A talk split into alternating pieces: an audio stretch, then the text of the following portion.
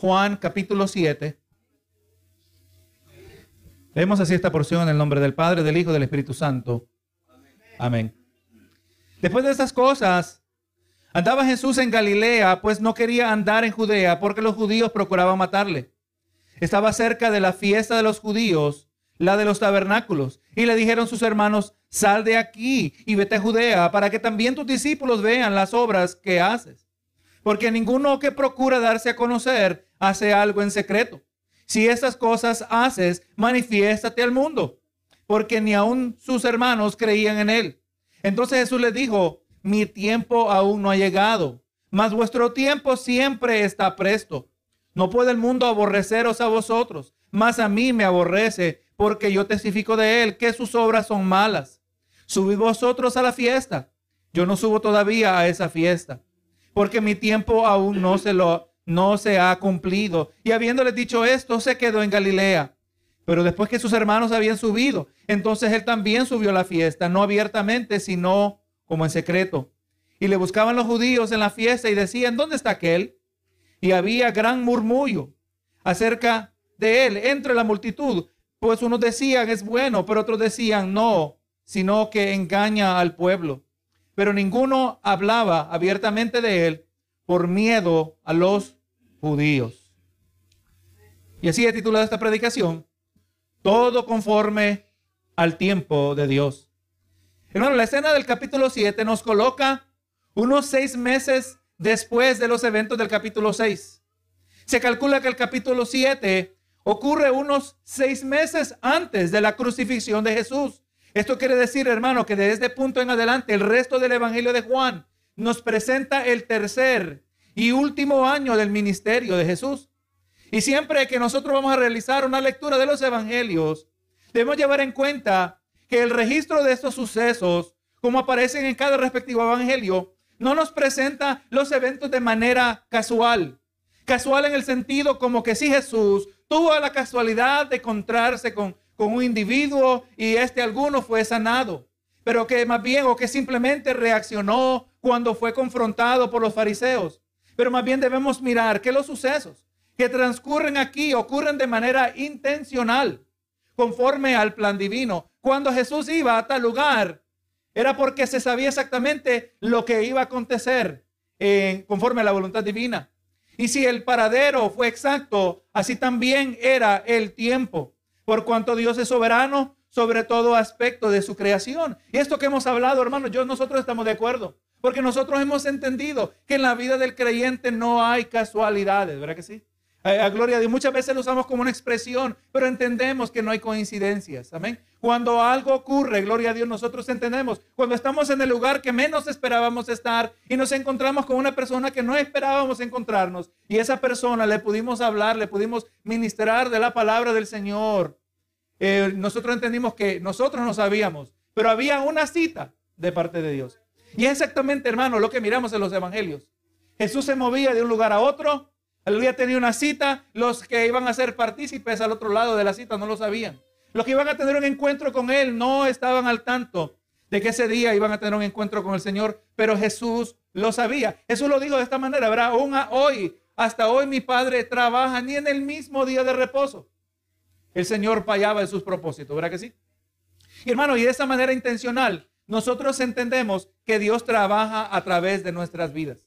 Lo que para nosotros parece una vida cotidiana.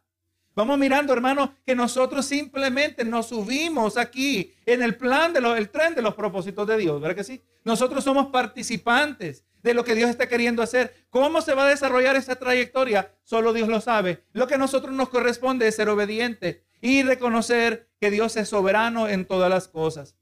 Así que hermano, a lo largo de la exposición de este texto, hemos de encontrar que tres puntos son enfatizados. Primero vamos a ver que ante los ojos de Dios, un sentir intenso de odio que eventualmente resultará en asesinar a otra persona, eh, constituye un pecado en sí mismo. O sea que no solo la acción, pero los pensamientos ya condenaron al individuo. El individuo que no realiza la acción eh, ante los ojos de Dios es como que ya lo hubiera llevado a cabo y eso lo vamos a mirar.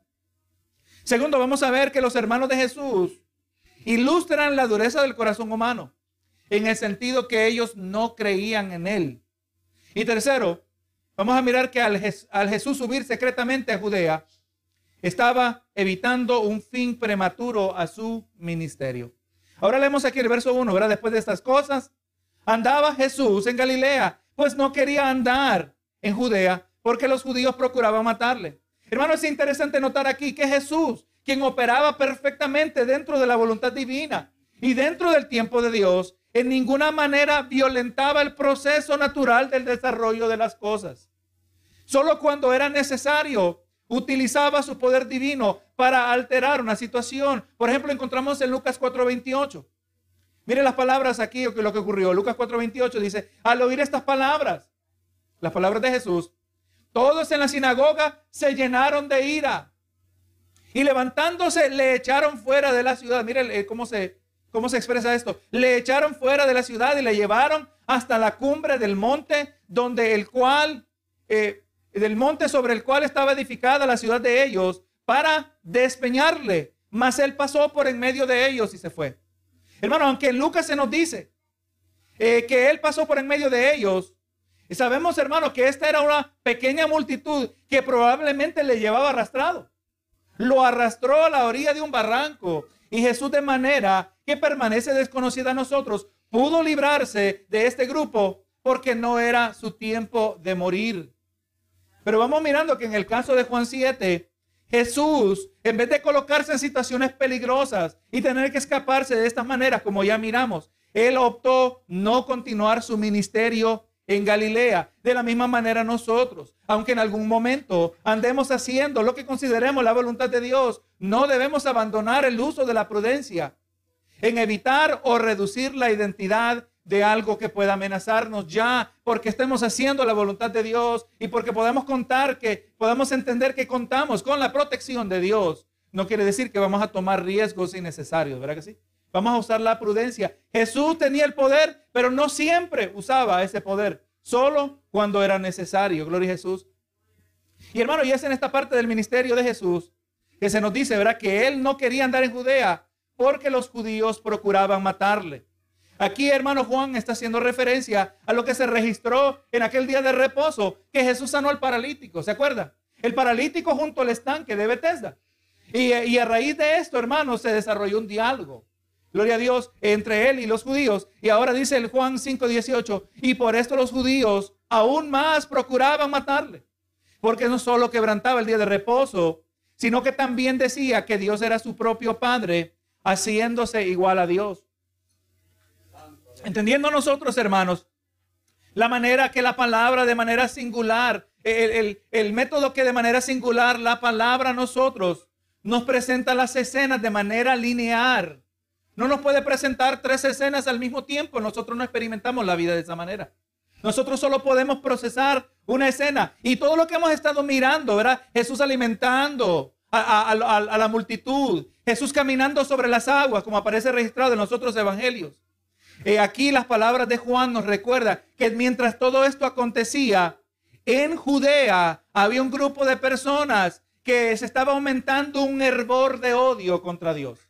Amén. Que habían guardado ese rencor, ese odio hacia Jesús. Gloria a Dios. Todo este tiempo los líderes religiosos en Judea envenenaban sus corazones con odio hacia Jesús.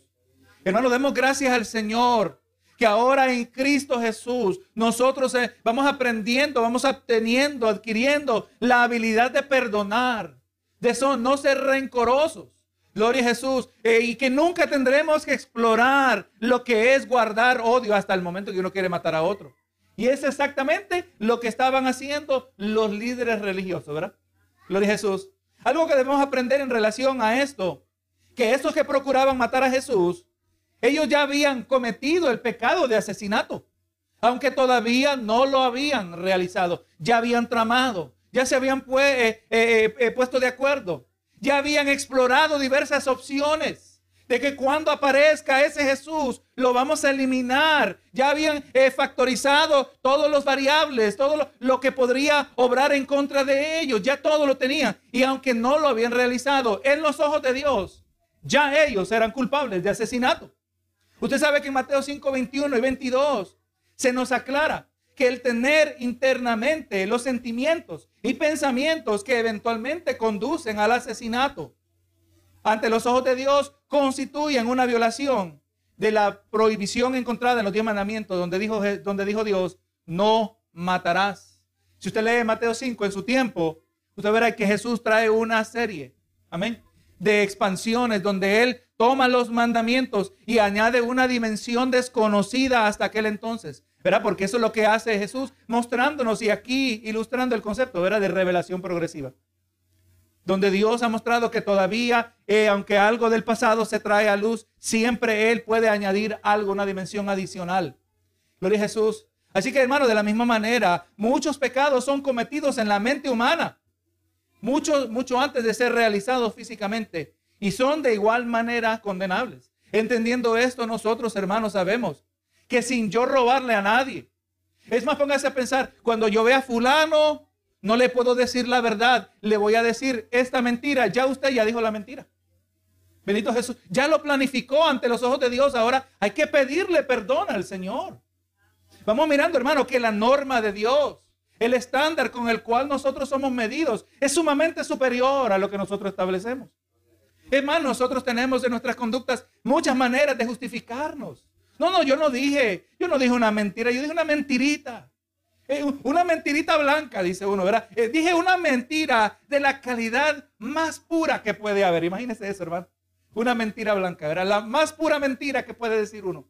No, hermano, pecado es pecado. Si usted no está convencido acerca de la mentira, mire lo que dice Apocalipsis capítulo 21, donde junto con los borrachos y los idólatras serán lanzados los mentirosos.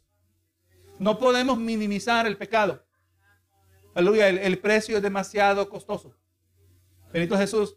Así que entendiendo esto, hermano, solo aquí una perspectiva. Estos judíos que procuraban matarle, aunque no le habían matado, si hubieran muerto en ese momento, hubieran muerto condenados incluso por ese pecado que ellos habían cometido. Y ahora nos dice, ¿verdad? Eh, este verso, porque no andaba, no quería andar en Judea, pues los judíos procuraban matarle. Dice, y estaba cerca la fiesta de los judíos, la de los tabernáculos. Y aquí, hermano, donde Juan nos ubica los eventos del capítulo 7 con los eventos del capítulo 6. El capítulo 6 colocó a Jesús durante el tiempo de la Pascua, eso fue durante otra fiesta. Pero ahí se nos deja saber que ahora en el 7 se está la fiesta de los tabernáculos. Sepa que la fiesta de los tabernáculos fue establecida por Dios, un mandamiento dado, aparece registrado en Levítico 23, 42. Era una fiesta que duraba siete días de duración. Y, era una de tres fiestas anuales, las cuales todo varón judío estaba requerido a asistir.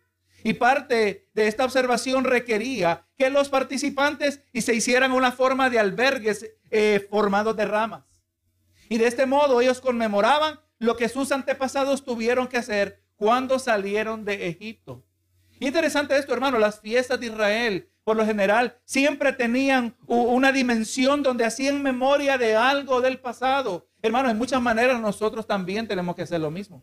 Nuestra comprensión de la Biblia origina de eventos del pasado.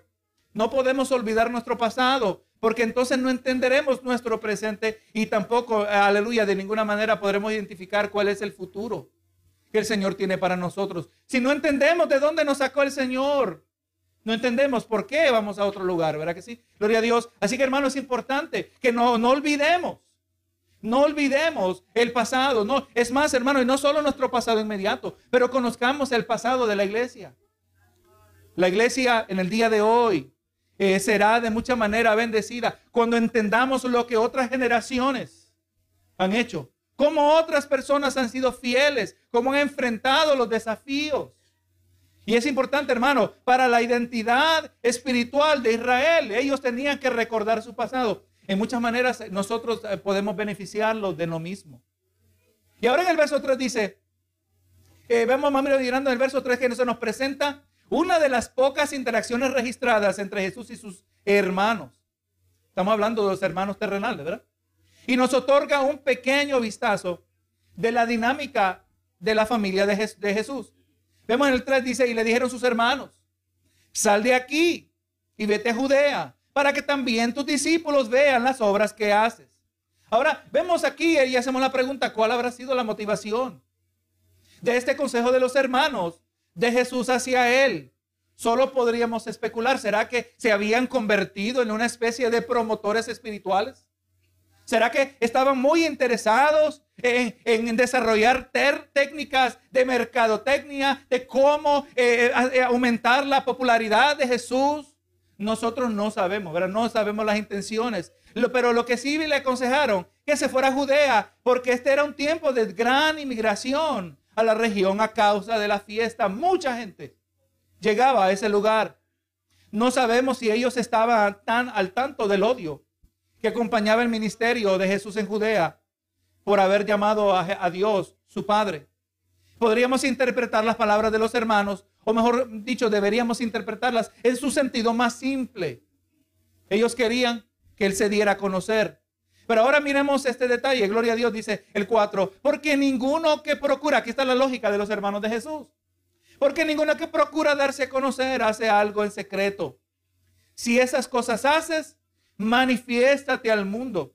Ahora viene a mente, hermano, que es interesante que había momentos donde Jesús no quería darse a conocer.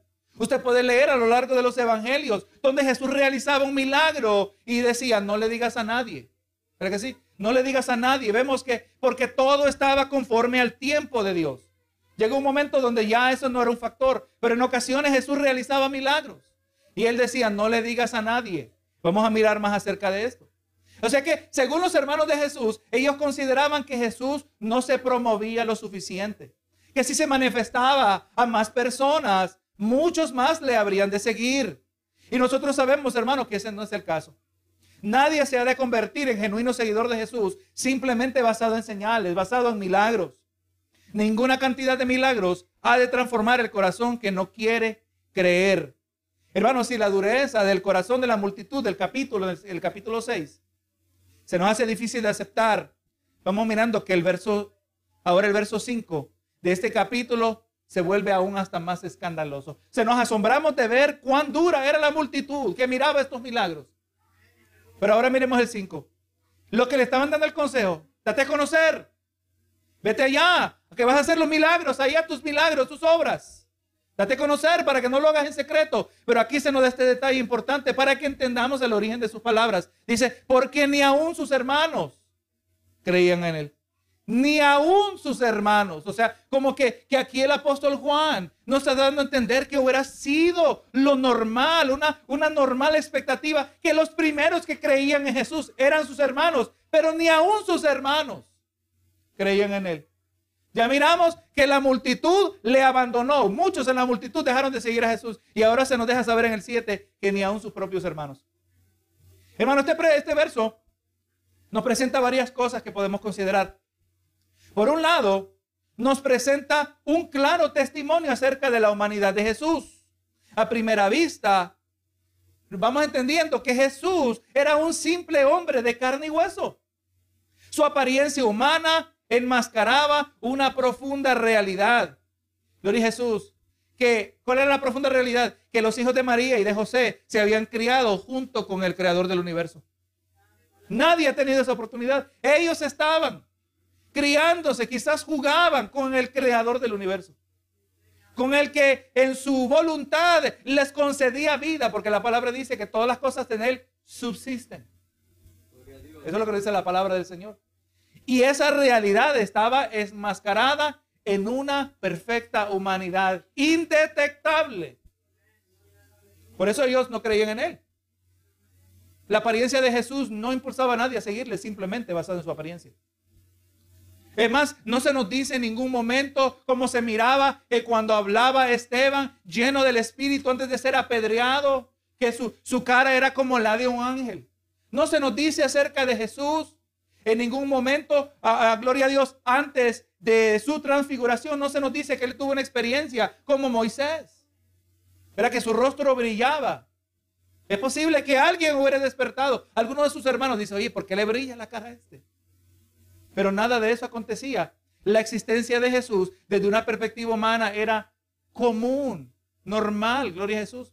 Ahora entendamos esto, hermanos. Sepa que hablamos que estos eventos del capítulo 7 Son como cerca de seis meses después de los eventos del capítulo 6. Pero en ese intervalo de seis meses, usted puede entender muchas, puede ver muchas cosas que Jesús realizó, aparecen en los otros evangelios. Pero yo diría de la más importante de todas fue la transfiguración de Jesús. Donde Jesús por un momento a una audiencia completamente selecta, tres de sus discípulos, eh, Pedro, Jacobo y Juan, aleluya, eh, les permitió ver una más plena expresión de su gloria. Hermano, usted ve la reacción de ellos, dice, oye, es bueno, decía Pedro, es bueno eh, que estemos aquí. Vamos a hacerle tres tabernáculos, uno para cada uno, porque ahí apareció Moisés y apareció Elías, la representación de la ley y los profetas. Benito Jesús, pero se nos dice que, que Pedro tenía miedo, él no sabía lo que hablaba. Era algo esplendoroso lo que había acontecido. Y aún así, hermano, ahora el Cristo, en esta glorificación, en esta plena expresión de su gloria, todavía sus hermanos no podían ver esas cualidades divinas que estaban en él. No creían en él. Benito Jesús. También, hermano, ¿será que según ellos coincidía que su hermano mayor siempre se portaba bien? Que Jesús siempre era perfecto en su conducta, en su obediencia a sus padres, fue considerado eh, en el, eh, el perfecto ejemplo de un buen hijo. Jesús era una perfecta expresión de humanidad porque no poseía la mancha del pecado que estaba entre sus hermanos. Yo no sé, yo, yo no sé si María tenía que morderse la lengua. ¿Y por qué tú no puedes ser como tu hermano Jesús? Oh, no, perdón. Él es perfecto. Claro que no puede ser como tu hermano Jesús, ¿verdad? Usted se podría imaginar yo, eh, la dinámica, solo podemos especular, ¿verdad? Gloria a Jesús. Pero verdaderamente, hermano, Jesús el perfecto hijo, el perfecto hermano. ¿Será posible que la perfección de Jesús era un detalle que a ellos se le había pasado por alto? Yo no puedo imaginar cómo es posible que a ellos no se dieron cuenta. ¿Será que no se daban cuenta que su hermano era perfecto? Pero y Jesús. Pero esto quiere decir, hermano, que los que vivieron en la misma casa de Jesús no se dieron cuenta que su hermano era el Mesías. Y podríamos estar seguros que el milagroso nacimiento de Jesús, lo más probable que era un detalle desconocido, algo que ellos, mm, o por lo menos algo que ellos no habían aceptado como posible. Me puedo imaginar si, eh, si este escenario hubiera aparecido. Y sabemos que ese es un detalle que tuvo que ocultarse por mucho tiempo, ¿verdad? Para que de ninguna manera fuera deshonrada María, ¿verdad? Como que hubiera sido infiel a su esposo. Pero hermanos, sus propios hermanos no creían en sus palabras, no creían en su afirmación como el Mesías, como Dios mismos. Pero al mismo tiempo, hermanos, no debemos ser muy severos que muy severos con ellos, porque en su lugar nosotros probablemente hubiéramos hecho lo mismo. Hubiéramos sido igual de despistados. ¿Por qué? Por la mancha del pecado. El pecado produce ceguera. Y la ceguera solo se elimina a través de la intervención de Dios. Recuerda Juan 6:44, nadie puede venir a mí si el Padre que me envió no le trajere. Obviamente, hermano. Todavía el Padre no los había traído a ellos, a Jesús, ¿verdad? Eso es lo que nosotros sabemos. Pero permítame informarles que esto no permaneció así. Cuando usted lee en Hechos 1.14, se nos registra que en el día de Pentecostés los hermanos y madre de Jesús formaban parte de los 120 que recibieron el Espíritu Santo y formaron parte de la iglesia. Ahora sus hermanos sí creían en Jesús. ¿Y cuál fue la diferencia, hermanos? La resurrección. La resurrección de Jesucristo fue la evidencia que ellos necesitaban. Pero en este momento, ellos no habían nacido de nuevo. Y vamos a ver que no solo eso. Pero ahora mire el verso 6, hermano. Aquí Jesús nos ayuda a entender un poco más de la condición espiritual de sus hermanos. Ellos le dijeron, ¿verdad? Promuévete. No lo hagan en secreto. Ellos no creían en él. Y ahora dice el 6, y entonces Jesús les dijo, mi tiempo aún no ha llegado, mas vuestro tiempo siempre está presto. Ellos le decían que, la fiesta era una oportunidad para mostrarse, para promoverse, pero Jesús le dijo que su tiempo aún no había llegado. Contrario a sus hermanos, para quienes el tiempo siempre estaba presto. O sea, en la vida de ellos, en la vida de Jesús vemos que todo va conforme a un tiempo. Todo es medido, exacto, preciso, dirigido por el Espíritu de Dios, pero para ellos nada requería exactitud. Ustedes para él dice, para quien es el tiempo, siempre está presto. Que era, ellos eran pecadores. El pecador puede morir en cualquier momento y su paradero sigue siendo el mismo. Puede morir en cualquier momento y nada va a cambiar. Usted sabe, hermano, que las, las escrituras describen la vida del pecador como vana. En primera de Pedro 1.18 describe, él describe a los creyentes diciendo como uno que fue rescatado de su vana manera de vivir. De eso fuimos rescatados, hermanos. Vidas vanas, vidas sin rumbo, sin propósito, por lo menos desde una perspectiva eterna. Cuando miramos, mira este, mira qué tremenda contribución que este individuo trajo a la sociedad. Es el que inventó, la vacuna de tal y tal cosa. Y, y ahora pregunta uno, ¿y dónde se fue su alma? ¿O él nunca vino a Cristo? Una vida vana. Amén. En comparación, cuando se mira desde la eternidad, su vida no sirvió para nada. Porque todos los que se vacunaron, porque todo aquel que contribuyó y todos los que se beneficiaron, si no vinieron a Cristo, se fueron también al infierno. Es lo que está diciendo desde una perspectiva humana. Mejor dicho, desde una perspectiva espiritual, una perspectiva eterna. La vida del pecador es vana. Y hermanos, individuos sin rumbo, sin propósito. Y esto describe a los hermanos de Jesús. Su tiempo siempre está presto. Su tiempo siempre está oportuno.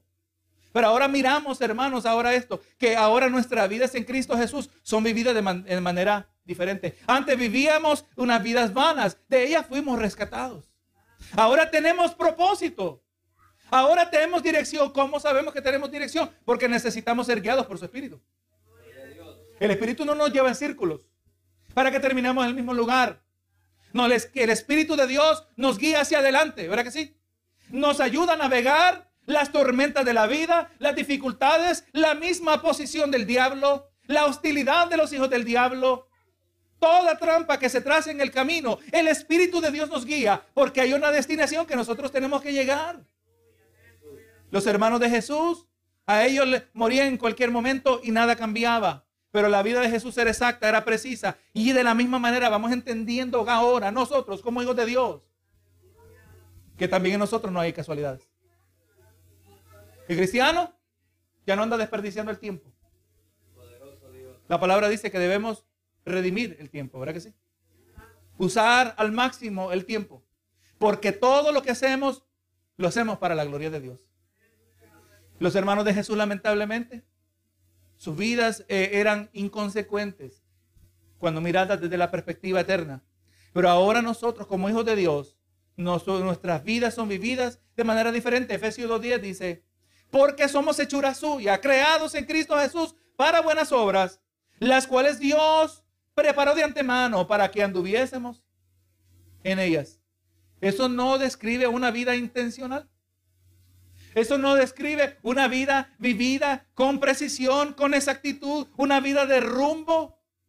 Y por eso cada creyente en su sabiduría dobla sus rodillas, doblega su corazón delante de Dios. Señor, guíame. Dirígeme, Señor, muéstrame cuál es tu voluntad. Yo entiendo eh, que tú tienes una voluntad general para todo creyente. Yo sé que debo congregarme, debo apoyar tu obra, debo dar con alegría, debo sacrificarme, pero también necesito entender cuál es tu voluntad especial, eh, particular para mi vida. ¿Qué, ¿Qué es lo que yo debo hacer dentro del cuerpo de Cristo que solo yo he sido llamado a hacer? Nosotros no vivimos vidas vanas, vivimos vidas intencionales, modeladas por Cristo Jesús. ¿Cuántas veces vamos entendiendo que hacer la voluntad de Dios significa esperar? ¿Esperar qué? Para el tiempo de Dios, ¿verdad que sí? Esperar para hacer la voluntad de Dios. No todo ocurre, quisiéramos orar y a mañana se resuelve, pero no, nos toca esperar bastante. Esa es una de las cosas que más debemos aprender. Pero que todo tiene su tiempo, lo dijo el mismo Salomón, ¿verdad? Todo tiene su tiempo debajo del sol. Y ahora mire cómo continúa explicándonos acerca de sus hermanos. Dice el 7, no puede el mundo aborreceros a vosotros, más a mí me aborrece, porque yo testifico de él que sus obras son malas. Hermano, por medio de estas palabras, Jesús claramente identifica la alianza espiritual de sus propios hermanos. Hermano, sus propios hermanos eran hijos del diablo. Esto está implícito aquí, hermanos. Sus propios hermanos sus hermanos de crianza, Los que vivieron con uno que era un varón perfecto, un niño perfecto que honraba a sus padres. Ellos crecieron en la misma casa con el Hijo de Dios y eran hijos del diablo. ¿Será que eso puede ocurrir en nuestras casas también? Es una realidad, hermanos. Todos tenemos que tornar a Cristo Jesús. Y ahora vemos que Jesús, un hombre de más de 30 años de edad, que había sido de perfecto testimonio, perfecta obediencia a la ley, y sus propios hermanos terrenales eran parte del mundo. Por eso dice que el mundo no los puede aborrecer a ellos. En Juan 15, 18 se nos aclara un poquito más. Dice, si el mundo os aborrece, sabed que a mí me ha aborrecido antes que a vosotros. O sea, el mundo aborrece al creyente cuando el creyente está tiene una alianza con Cristo Jesús. Ahora dice el 19, si fuera del mundo, el mundo amaría lo suyo. Pero porque no soy del mundo, antes yo os elegí del mundo, por eso el mundo se aborrece. A Jesús está diciendo, aquí nos aclara, que eh, eh, cuando le dijo a sus hermanos que el mundo no les puede aborrecer es porque el mundo les ama, porque ellos eran parte del mundo. Qué alarmante es esta realidad, hermano. Que los propios hijos de Jesús eran del mundo que perdón, los propios hermanos de Jesús eran del mundo, que los propios hermanos de Jesús eran hijos del diablo.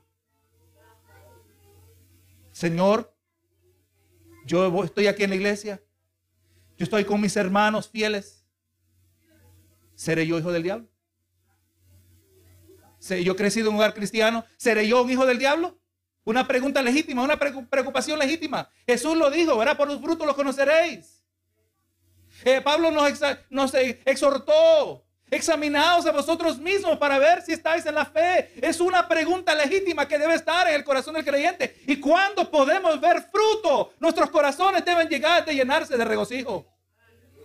Cuando podemos ver en nuestros corazones un despertar de una pasión por el Señor. Nos debe regocijar, nos debe llenar de regocijo cuando vemos que el Señor nos sigue transformando. Pero si no me interesa, eh, contestas la contestación a esa pregunta. Ahí hay una preocupación seria. Debe haber una preocupación seria. Los hermanos de Jesús, el mundo no los aborrecía porque el mundo los amaba. Mire aquí lo que dice un comentarista, hablando del mundo. El mundo aquí es el reino del mal. El género humano enajenado o apartado de la vida de Dios y manifestando abierta hostilidad a Dios y a su ungido. El mundo es un sistema espiritual maligno que, no, hermano, opera, continúa operando sin la influencia del mismo diablo, hermanos. Decía alguien en una ocasión que si el Espíritu Santo se fuera de, de esta tierra, en algunas congregaciones, quizás podríamos decir en muchas, nadie, nada cambiaría. La realidad, ¿verdad que sí? Cuando no se predica contra el pecado. Por eso, hermanos, dice Jesús, más a mí me aborrece el mundo. Más a mí me aborrece este sistema. Este sistema de maldad. Porque yo testifico de él que sus obras son malas. Hermano, usted sabe que todo el mundo está contento con Jesús, mientras en sus mentes Él represente una idea de amor, unidad y perdón. Pero del momento que Jesús señala el pecado, el mundo automáticamente le rechaza. Jesús no puede ser nuestro Salvador sin primero señalar, el pecado del mundo. Por eso el mundo nos aborrece a nosotros, porque nosotros hacemos lo mismo que Jesús. No vamos a venir, ya usted y yo ajustamos nuestra táctica evangelística. Ya no vamos a venir diciendo, Jesús te ama y tiene un plan especial para tu vida. No, no, vamos a aprender mejor de Juan el Bautista. Arrepentíos. ¿Por qué tienes que arrepentirte? Porque tu vida está llena de pecado. Has pecado contra Dios. Por eso el mundo aborrece. Por eso se le fueron los discípulos a Jesús. Porque él señalaba el pecado. Quiere el beneficio de Dios sin el compromiso de vivir una vida recta delante de Él. Una vida donde también señalamos el pecado en nuestras propias vidas, de vivir vidas santas. El mundo no quiere eso. Y cuando usted y yo hablamos igual que Jesús, el mundo no va a aborrecer. Así que, hermanos, si el mundo está contento con nosotros, debemos preocuparnos. recuerde, vamos a hacerlo con prudencia, no vamos a andar buscando peleas, ¿verdad? Pero hermanos, esa es la condición espiritual de los hermanos de Jesús. A ustedes el mundo no los aborrece. Y ahora dice el 8, subid vosotros a la fiesta. Yo no subo todavía a esa fiesta porque mi tiempo aún no se ha cumplido. Una vez más, una vez más Juan nos permite entender que cada movimiento de Jesús operaba conforme a un reloj divino. Jesús dijo, mi tiempo aún no se ha cumplido. Hermano, en otras palabras, el tiempo de Jesús tenía su plazo. Y todo debía acontecer conforme al tiempo de Dios. Y sepa, hermano, que nuestra existencia terrenal también todo tiene plazo. Desde el día que nacemos hasta el día que morimos, ninguno de nosotros puede salir de los confines establecidos por Dios. Miren lo que dijo Pablo aquí en los Hechos, el libro de los Hechos, capítulo 17, verso 26. Dice, y de una sangre ha hecho todo el linaje de los hombres, para que habiten sobre toda la faz de la tierra, y les ha prefijado les ha puesto el fijo, el límite. Les ha prefijado el orden de los tiempos y los límites de su habitación. O sea, estos van a vivir en este continente, estos van a vivir en este otro continente, estos van a vivir en esta isla. O sea, Dios estableció los límites de su habitación. ¿Y por qué esto? Dice, dije 27, para que busquen a Dios. Si en alguna manera, palpando, puedan hallarle, aunque ciertamente no está lejos de cada uno de nosotros. Así que hermano, miramos que solo es dentro de este plazo que llamamos vida que nosotros eh, tenemos la oportunidad de buscar a Dios, de arrepentirnos y de entregarnos a Él. Jesús tenía su plazo. ¿Cuánto más también nosotros ahora que somos sus hijos? Nosotros operamos conforme al reloj divino. Y ahora el verso 9 dice, y habiéndole dicho esto, se quedó en Galilea. Pero después de que, que sus hermanos habían subido entonces él también subió a la fiesta, no abiertamente, sino como en secreto. Hermano, vamos mirando que esta fue una decisión estratégica de parte de Jesús, de no subir a Judea porque era necesario llegar en secreto. Esto fue necesario porque eran grandes grupos de personas que juntos salían para observar estas fiestas. Así como Jesús hubiera tenido que salir, así como sus hermanos salían, así todo familiar, todo amigo, todo vecino, todo varón era requerido a llegar a Judea, a llegar a Jerusalén, a participar de esta celebración. Grandes cantidades de personas. Estos grupos salían en caravanas, que hubiera resultado a eh, Jesús rodeado de muchas personas posiblemente multitudes similares a las que querían acoronar a Jesús como rey, solo por los panes y los peces. Y usted recuerda lo que hizo Jesús, ¿verdad? Se tuvo que apartar de ellos. Es posible que la llegada de Jesús a Judea debía permanecer secreta, no tan solo por las grandes multitudes, pero también por sus propios hermanos, quienes posiblemente al haber estado junto con él, lo hubieran identificado ante las multitudes para darle a conocer. ¿No le habían dicho que se diera a conocer? Para hacerle el favor según ellos, ¿verdad? Y que hubiera resultado también en seguidores por las razones equivocadas. Y eventualmente ser arrestado por los líderes judíos que ya tramaban matarle. Dice el verso 11, y aquí vemos, se nos confirma parte de lo que estamos diciendo, dice, y le buscaban los judíos en la fiesta, sepa, que cuando se usa esa expresión, por lo general se refiere a los judíos religiosos. Y le buscaban los judíos en la fiesta. ¿Dónde está aquel? Ya recordamos cuáles son las intenciones que tenían con Jesús. Tenían intenciones siniestras, malévolas contra él. Perversos en sus corazones. ¿Dónde está aquel? Ellos no estaban buscando para que nos enseñe una señal más, a ver si le podemos seguir a él, para ver si es el verdadero Mesías. No, hermano. Ya entendemos sus intenciones. Jesús se había convertido en una figura controversial, hermano, y esa fue su intención desde el mero comienzo. ¿Usted recuerda la apertura del libro de Juan, el Evangelio de Juan? Que una de las primeras cosas que hizo, hizo al llegar al templo, ¿qué hizo? Purificó el templo. Es más, y es exactamente lo mismo que hizo al final de su ministerio. Jesús desde el momento no buscó el favoritismo. Y aleluya, más bien buscaba chocar contra los hipócritas. Jesús era una figura controversial y aunque era un tiempo de fiesta, vemos que él obedecía el mandamiento de Dios.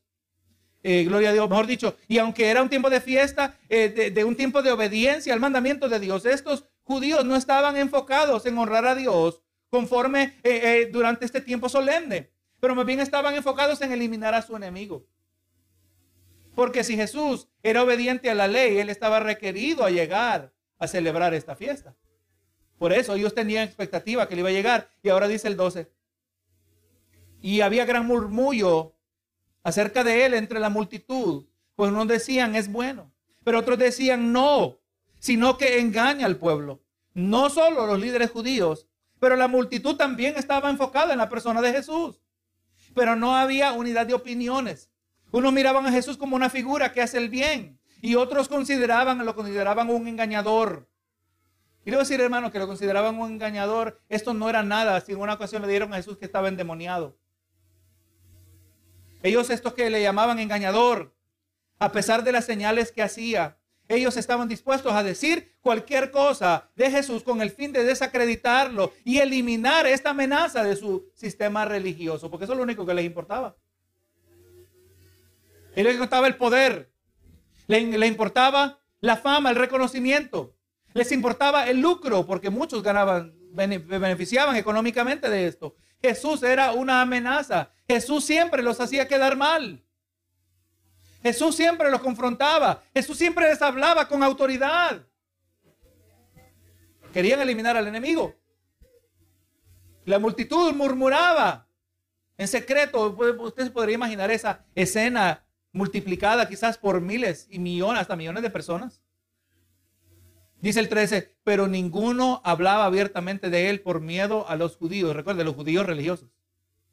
Hermano, este verso, este verso ilustra la realidad de lo que era vivir bajo el sistema religioso de los judíos. Para los tiempos de Jesús, la observación de la ley había sido distorsionada a tal grado, tanto por los fariseos, de tal manera que, que no era de ningún beneficio espiritual. Más bien se había convertido en la plataforma que usaban los religiosos judíos, hijos del diablo, para oprimir y controlar al pueblo. De tal manera que ninguno tenía libertad para hablar libremente de lo que pensaba acerca de Jesús por temor a las consecuencias personales que significaría estar en desacuerdo con los religiosos. Así que hermano, en esta nueva sección de Juan se nos presenta parte del último año del ministerio de Jesús. Y a lo largo de esta predicación pudimos observar que el ministerio de Jesús operaba perfectamente conforme al tiempo de Dios, que tiene todo, que todo tiene su plazo. El ministerio de Jesús, tanto como nuestra existencia terrenal. También fuimos sorprendidos al aprender que los mismos hermanos de Jesús no creían en él y no entendían la realidad de su ministerio, que ellos eran pecadores y formaban parte del mundo que aborrece a Jesús. Vimos que también, también que Jesús utilizó prudencia para presentarse en Judea con el fin de ocultar su presencia en esta fiesta, porque era necesario operar en línea, de, a la línea de tiempo ya establecida por Dios. Y para ese entonces Jesús era el tópico en la mente de muchos. Uno le llamaba engañador y le querían matar. Otros le miraban como hacedor de bien. Y obviamente, ¿verdad? Nos quedamos en el, en el centro de esta escena. Vamos a seguir mirando conforme el Señor nos permita, ¿verdad? cómo se sigue desarrollando ahora la llegada de Jesús en, este, en los siguientes versos que tenemos por delante.